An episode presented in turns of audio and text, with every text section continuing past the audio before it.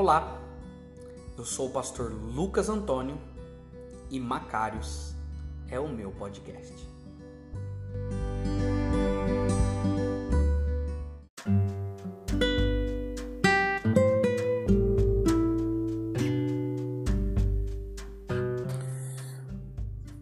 Olá, seja bem-vindo ao podcast Macários. Mais uma vez, nós vamos continuar o estudo do Evangelho de Mateus. Nós estamos fazendo um, uma análise sobre esse evangelista que gostaria escreveu é, para os seus leitores apresentando Jesus como um rei. Era essa aí, mais ou menos a ideia dele. E agora nós estudamos sobre o verso 1, filho de Abraão, filho de Davi, é, mostramos as implicações é, do porquê desse, dessa escrita, do porquê dessa lembrança do passado. E também nós vimos sobre a genealogia, aquela lista cansativa de nomes, mas que o nome do final sempre é o mais importante e o porquê todos esses nomes estavam ali. Não eram histórias bonitas, não eram histórias é, dignas de lembrança, no entanto, é, foram escritas ali porque se aquelas pessoas acharam graça diante dos olhos de Deus, aí existe esperança para nós também nos dias de hoje, que encontramos também graça diante dos olhos de Deus. Então, nós vamos dar um salto agora, vamos para o capítulo 3, nós vamos voltar mais para frente no capítulo 2. Nós vamos dar um salto e vamos para o capítulo 3, do verso 1 ao verso 12. Verso 1 ao verso 12. Nós vamos ver aqui a história de João Batista. O capítulo 3, ele é o primeiro capítulo onde Jesus aparece publicamente. Na verdade, o ponto focal do capítulo não é Jesus Cristo nessa, nessa ideia aqui, mas sim João Batista. E nós veremos os dois juntos em vários momentos, não só aqui, mas um pouquinho lá na frente também. Agora, o que, que a gente precisa ter em mente ao ler essa história de João Batista? Primeiro, Israel ele era uma nação que Mateus escrevia dentro do contexto em que Jesus já havia vivido, já havia sido morto, é, já havia ressuscitado e já tinha ido para o céu.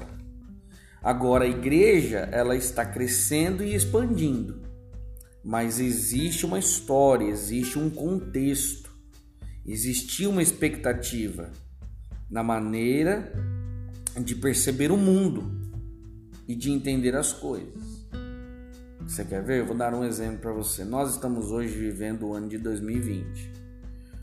É, e existe uma dificuldade na política, tudo é incerto. O presidente é atacado o tempo inteiro, ele ataca as pessoas.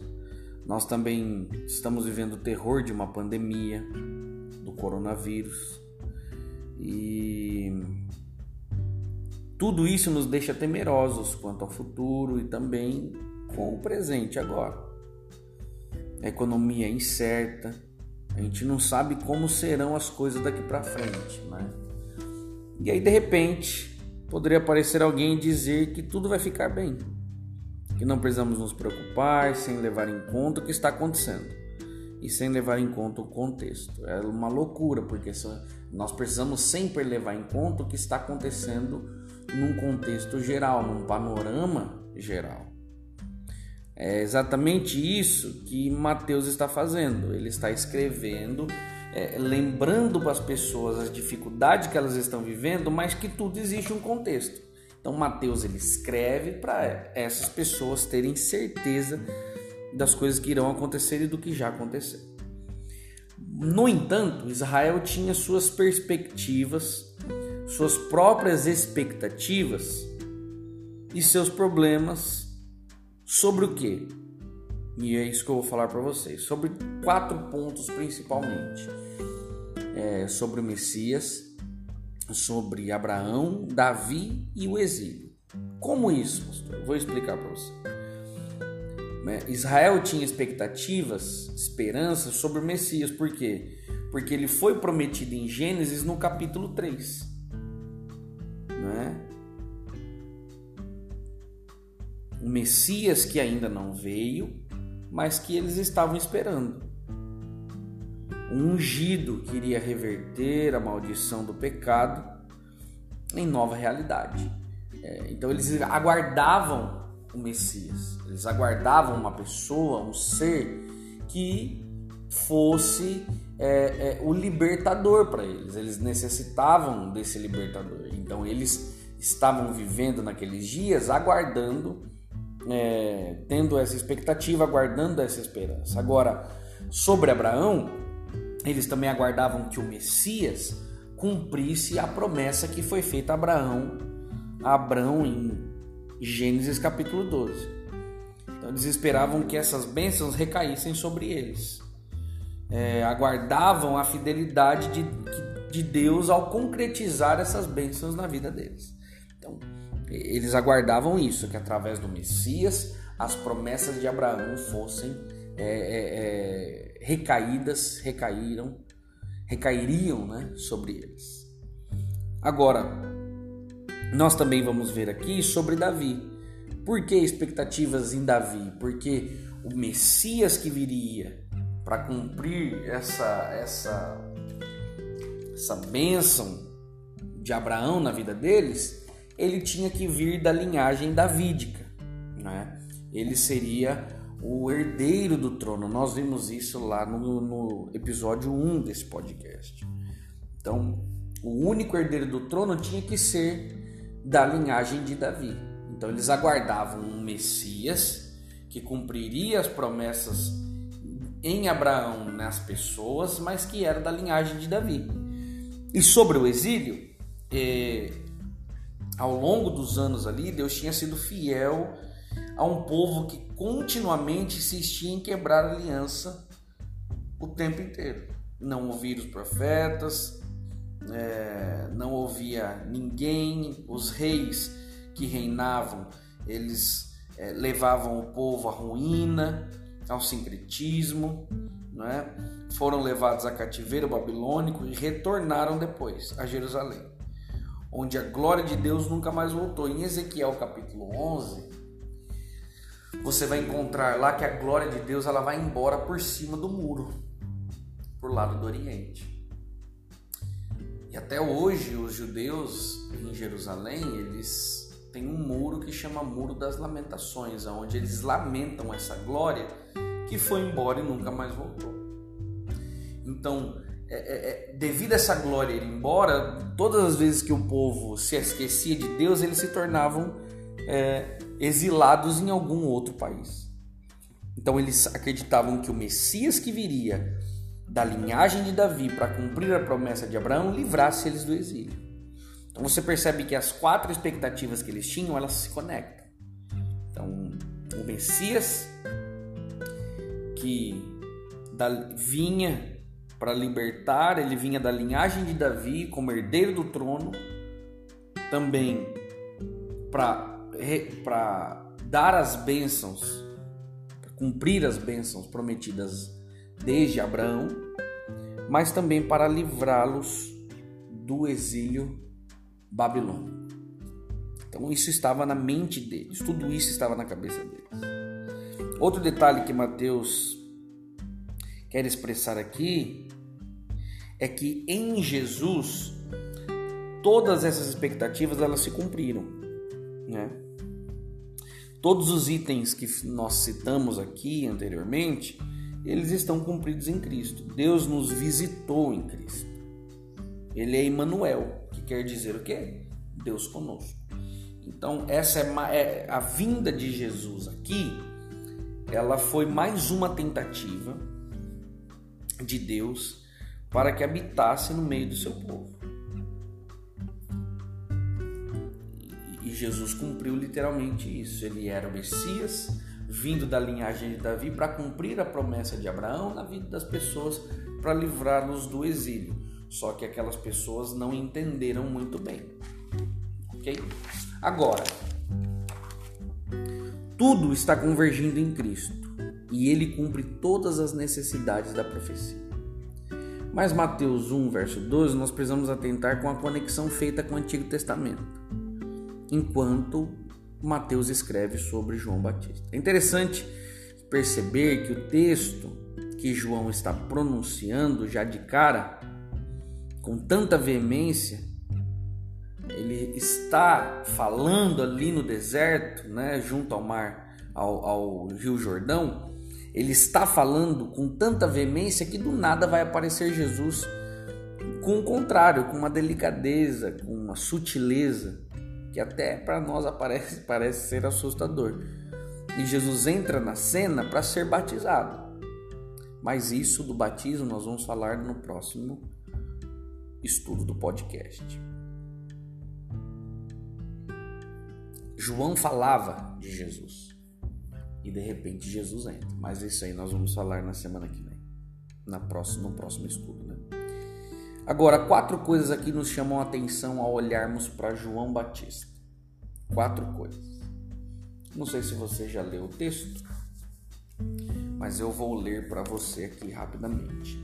Capítulo 1, 3, verso 1 diz assim: Naqueles dias apareceu João Batista pregando no deserto da Judéia e dizia: Arrependei-vos porque está próximo o reino dos céus. Porque este é o referido por intermédio do profeta Isaías. Voz do que clama no deserto, preparai o caminho do Senhor e endireitai as suas veredas. Usava João vestes de pelos de camelo e um cinto de couro, e sua alimentação era gafanhotos e mel silvestre. Então saíam a ter com ele Jerusalém, com toda a Judéia e toda a circunvizinhança do Jordão e eram por ele batizados no Rio Jordão, confessando os seus pecados. Vendo ele, porém, que muitos fariseus e saduceus vinham ao batismo, disse-lhes: Raça de víboras, quem vos induziu a fugir da ira vindoura? Produzi, pois, frutos dignos de arrependimento, e não comeceis a dizer entre vós mesmos: Temos por pai Abraão, porque eu vos afirmo que destas pedras Deus pode suscitar filhos de Abraão já está posto o machado à raiz da árvore. Toda árvore, pois, que não produz bom fruto é cortada e lançada ao fogo. Eu vos batizo com água para arrependimento, mas aquele que vem depois de mim é mais poderoso do que eu, cujas sandálias não sou digno de levar. Ele vos batizará com o Espírito Santo e com fogo, e sua pá ele a tem na mão e limpará completamente a sua eira recolherá o seu trigo no celeiro, mas queimará a palha em fogo inextinguível. Você percebe que existem quatro pontos, eu quero ressaltar aqui quatro pontos interessantes da, desse texto que nós lemos. Primeiro, é a mensagem, depois eu quero ver com vocês.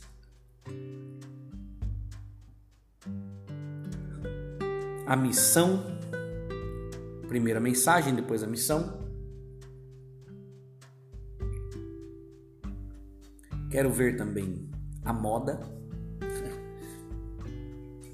esse momento fashion né, de João Batista e também o lugar, ok?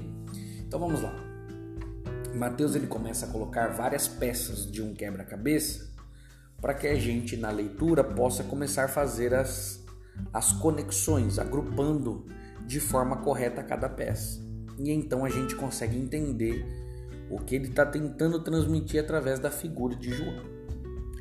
Então, o primeiro item que nós vamos tentar entender aqui é a mensagem de João Batista. O texto já diz que João estava pregando arrependimento. E é o que Jesus vai pregar também mais tarde. Agora a pergunta que fica é por que João está pregando o arrependimento? Qual é o problema? E o que você pensa quando fala de arrependimento? O que, que vem primeiro na sua cabeça? Você já fez essa pergunta? O que, que é arrependimento? Talvez pode ser que você pense assim: ah, eu tenho problemas, dificuldades, é, os meus atos são difíceis. Agora, o arrependimento é me desfazer deles, né? Não cometer mais. Eu tenho que sentir que não quero mais fazer aquilo para que possa voltar à prática de outras coisas. Então, eu entendo que sou aprovado por Deus como se fosse um acordo. Tá legal, muito bom pensamento. Arrependimento é aquilo que eu fiz de errado e não quero fazer mais. E eu agora começo a fazer o contrário.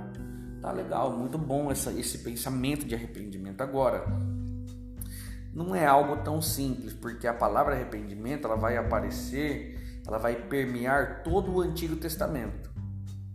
Mas o fato é que o arrependimento embora a gente inclua os nossos pecados e abandono de pecados e de escolhas egoístas, arrependimento também é sobre volta. E muitos, na verdade, todos os profetas do Antigo Testamento, eles têm essa mesma palavra na boca. Todas as vezes que eles apareciam no contexto bíblico, é, é, eles convidavam as pessoas ao arrependimento e arrependimento é sobre volta. Então, ele pregava para que as pessoas voltassem. Voltassem a quê? A aliança. A aliança era quebrada, o profeta aparecia, então clamava para que eles voltassem ao arrependimento, para que eles voltassem à aliança, ao caminho correto, ao plano original. Então, o arrependimento que João pregava era a volta à aliança.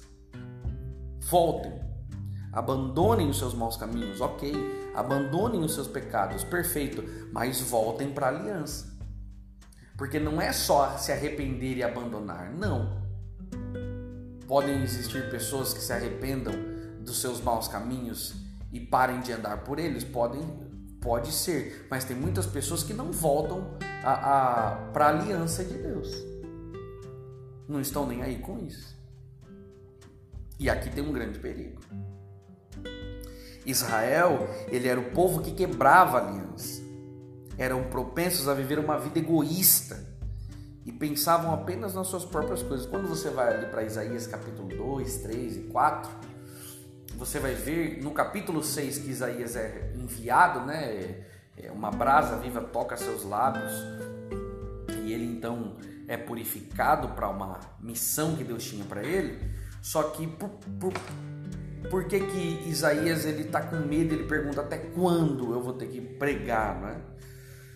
Quando você vai para o capítulo 3, 4 e 5 aí, você vai perceber que o povo era muito egoísta, o povo fazia casas para si, o povo não estava nem aí, o povo era cruel, o povo era, era teimoso, o povo era ruim, o povo segregava os outros, é, é, eles deixavam as pessoas de lado. Se você não fizesse parte do clubinho deles, eles te jogavam na sarjeta e não estavam nem aí com você. Então, cada vez mais o que tinha mais, cada vez mais o rico tinha buscava cada vez ter mais coisas. Isso era reprovado pelos profetas. Os profetas falavam: olha, arrependam-se dos seus caminhos, deixem de ser egoístas, parem de quebrar a aliança e voltem para ela. Então, João, quando aparece, o discurso dele, a mensagem dele, ela está em harmonia, em uníssono com o que está acontecendo no Antigo Testamento. Então não era nada de novo. E você vai perceber que o ministério de Jesus também vai ser desse jeito, convidando pessoas para voltar à aliança. Nós vimos na semana passada, no estudo passado, que o, a, a genealogia de Jesus é uma genealogia de inclusão. De pessoas que, mesmo que tiveram uma vida difícil, escolhas erradas, se arrependeram e voltaram para a aliança. Então, para nós hoje, a mensagem de João Batista ela faz muito efeito, por quê? Porque ele também nos convida a voltar para essa aliança. Já de cara você já vê um problemão aqui. É, o povo de Israel vivia dessa forma. E no tempo que Jesus vai aparecer, o povo continuava desse jeito. E olha que já tinha acontecido, já tinha aparecido muitos profetas, não é? E na Bíblia você vai encontrar várias histórias de egoísmo. É, Caim Abel, a história do dilúvio, Torre de Babel e muitos outros é, textos, histórias, lugares que os profetas apareciam e convidavam o povo para retornar à aliança com Deus. Existe um caminho correto, um caminho confiável, uma verdadeira conversão, um retorno. E isso era arrependimento. É, a linguagem deles era lembrem-se da aliança. pois existe uma maneira melhor de viver. Abandonem os seus pecados e voltem. Voltem a fazer parte da família de Deus. Então, o chamado que João faz se encaixa com a mensagem de todos os profetas que apareceram até ali. Se encaixa com toda, toda a tradição a da, da Bíblia, né? toda essa tradição bíblica. E, e João ele vem falando então sobre essa essa volta. Agora, qual que era a missão? A missão dele. Mateus ele enquadra essa missão de João Batista descrevendo que ele estava o que ele tinha escrito ali em Isaías 40. Eu vou abrir para você. Isaías 40, eu quero ler um texto com você, só para você perceber qual era a ideia de João, qual era a missão de João Batista. Diz assim, verso 40, capítulo 40, verso 1. Consolai, consolai o meu povo, diz o vosso Deus. Falai ao coração de Jerusalém, brandai-lhe, que já é fim do tempo da sua milícia, que a sua iniquidade está perdoada e que já recebeu em dobro das mãos do Senhor por todos os seus pecados. Voz do que clama no deserto, preparai o caminho do Senhor, endireitai no ermo vereda a nosso Deus. E por aí vai. Você vai perceber então que João, ele era a voz que clamava no deserto. Ele endireitava o caminho. E esse é o ponto que nós conectamos João a Isaías. É, você vai ver que Isaías 40 é uma profecia sobre o fim do exílio. O tempo está acabando, a opressão está terminando. Então, João Batista ele aparece ali para dizer que também o tempo do exílio também está acabando. O tempo está terminando. Por quê? Porque viria alguém mais poderoso do que ele e que ele batizaria.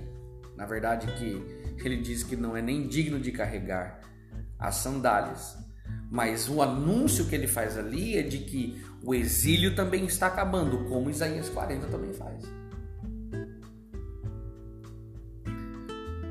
Então você percebe uma conexão, um vínculo e isso tem tudo a ver com a expectativa que Israel tinha. Então isso é, isso é bonito porque você percebe que tudo está sendo escrito e não está sendo escrito de qualquer forma, tudo tem um porquê, tudo tem uma, uma, uma ideia. E é isso que Mateus está fazendo, mostrando João Batista.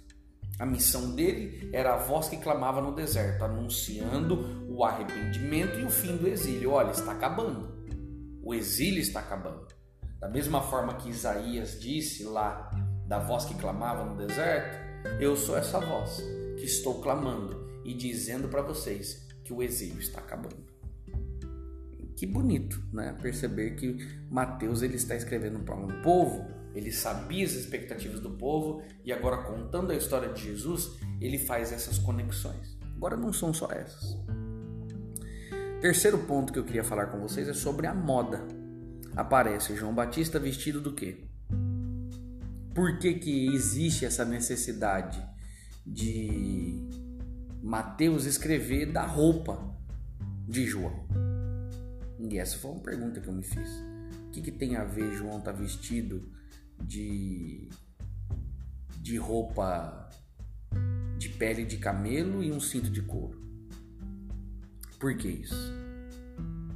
Agora, se você vai em segundo livro dos reis, no segundo livro dos reis, deixa eu abrir a minha aqui,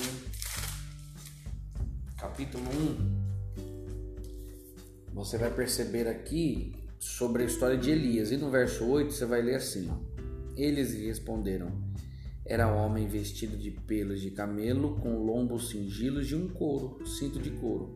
Então disse: É ele, é Elias presbita.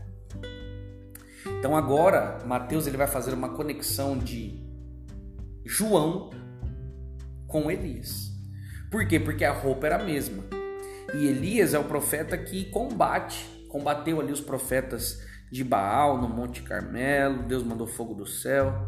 Agora, por que, que ele faz essa conexão? Por que, que Elias usou essa roupa e, e, e por que agora João está usando a mesma roupa?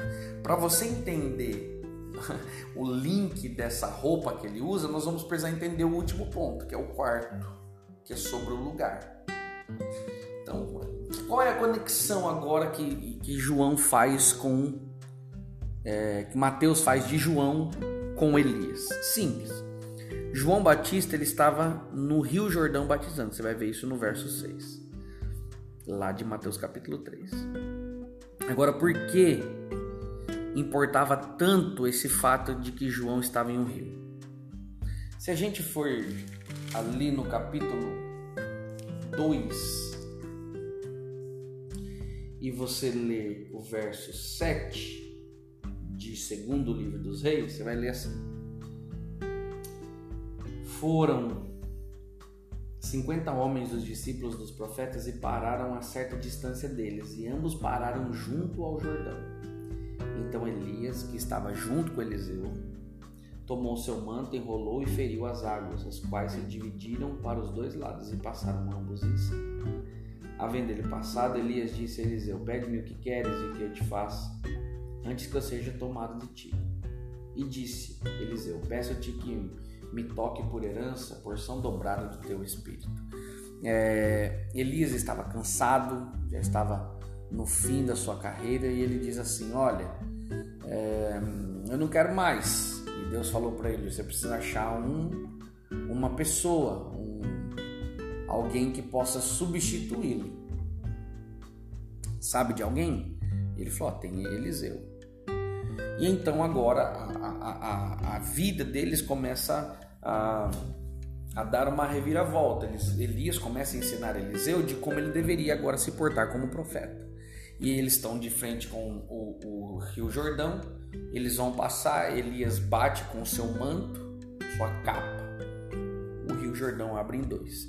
E o texto vai dizer que enquanto eles estavam ali, veio uma carruagem e levou Elias embora e Elias joga sua capa para Eliseu. Então, o último lugar que Elias é visto, o último lugar que Elias foi visto foi no Rio Jordão e ele vestia essas roupas. E agora, olha que interessante. O ministério de Eliseu só começou quando Elias foi embora. E o ministério de Jesus ele só dá um start é, fiel né, quando acontece também algo com João Batista. Então você percebe que existem conexões. Conexões.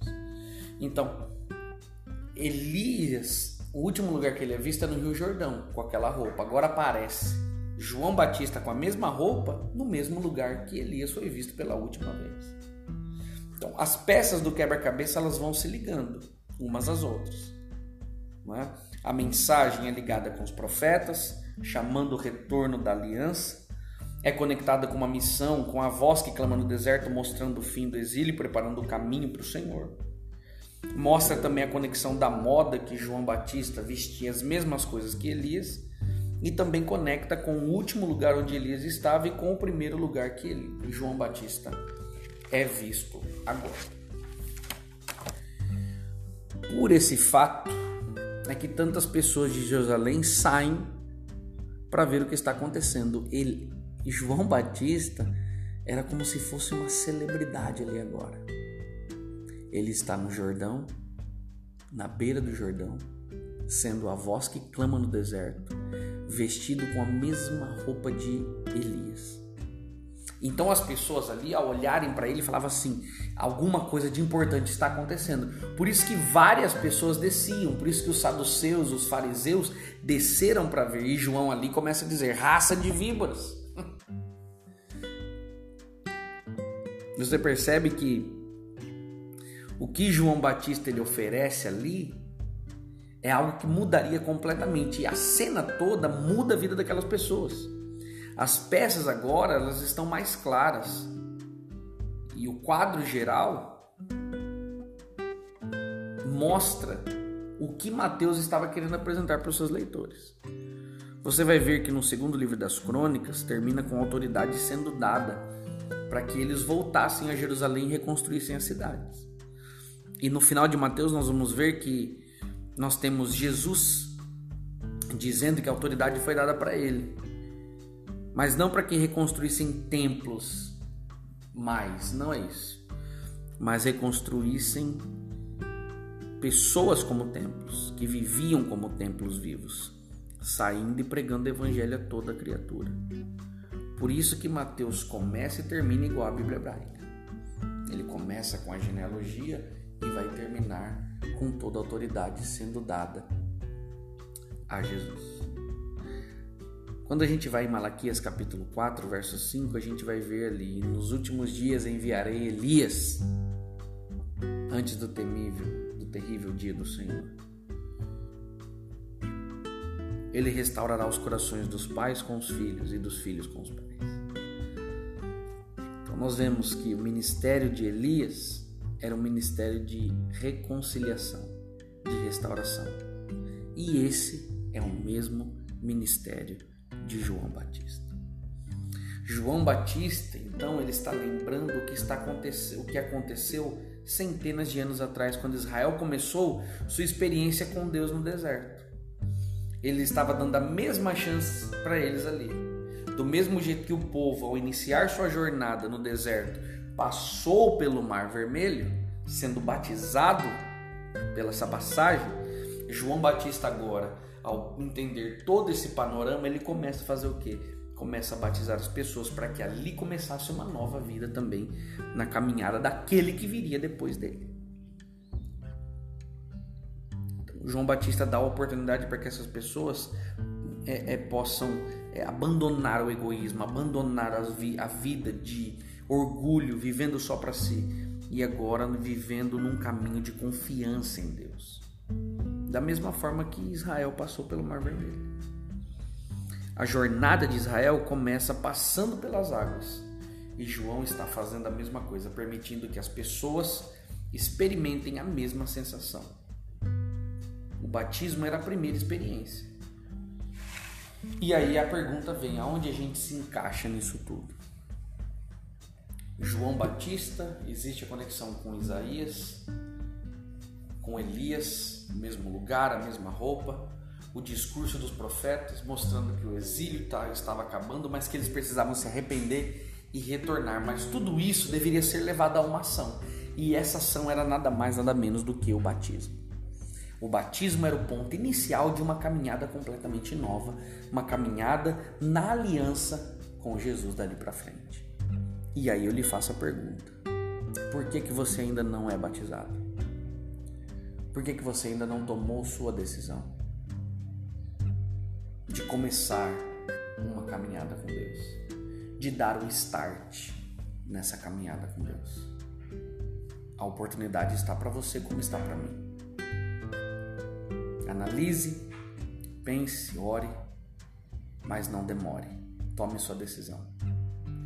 E assim como João fez com aquelas pessoas que se batizaram e ele mesmo batiza Jesus, hoje nós também temos a mesma oportunidade de começar uma vida nova através do batismo, para dar fim então ao exílio, para dar fim aos nossos pensamentos, ao arrependimento que aconteça, que acontecerá em nossa vida, possa nos dar a oportunidade de viver uma vida agora conectada à aliança verdadeira. Esse essa é a história de João Batista. Que ela possa trazer esperança para você e uma ação decisiva, que é o momento da sua conversão. Muito obrigado porque você esteve conosco. Compartilhe esse podcast para que outras pessoas possam conhecer também. E a gente se vê num próximo estudo. Até mais. Que Deus abençoe.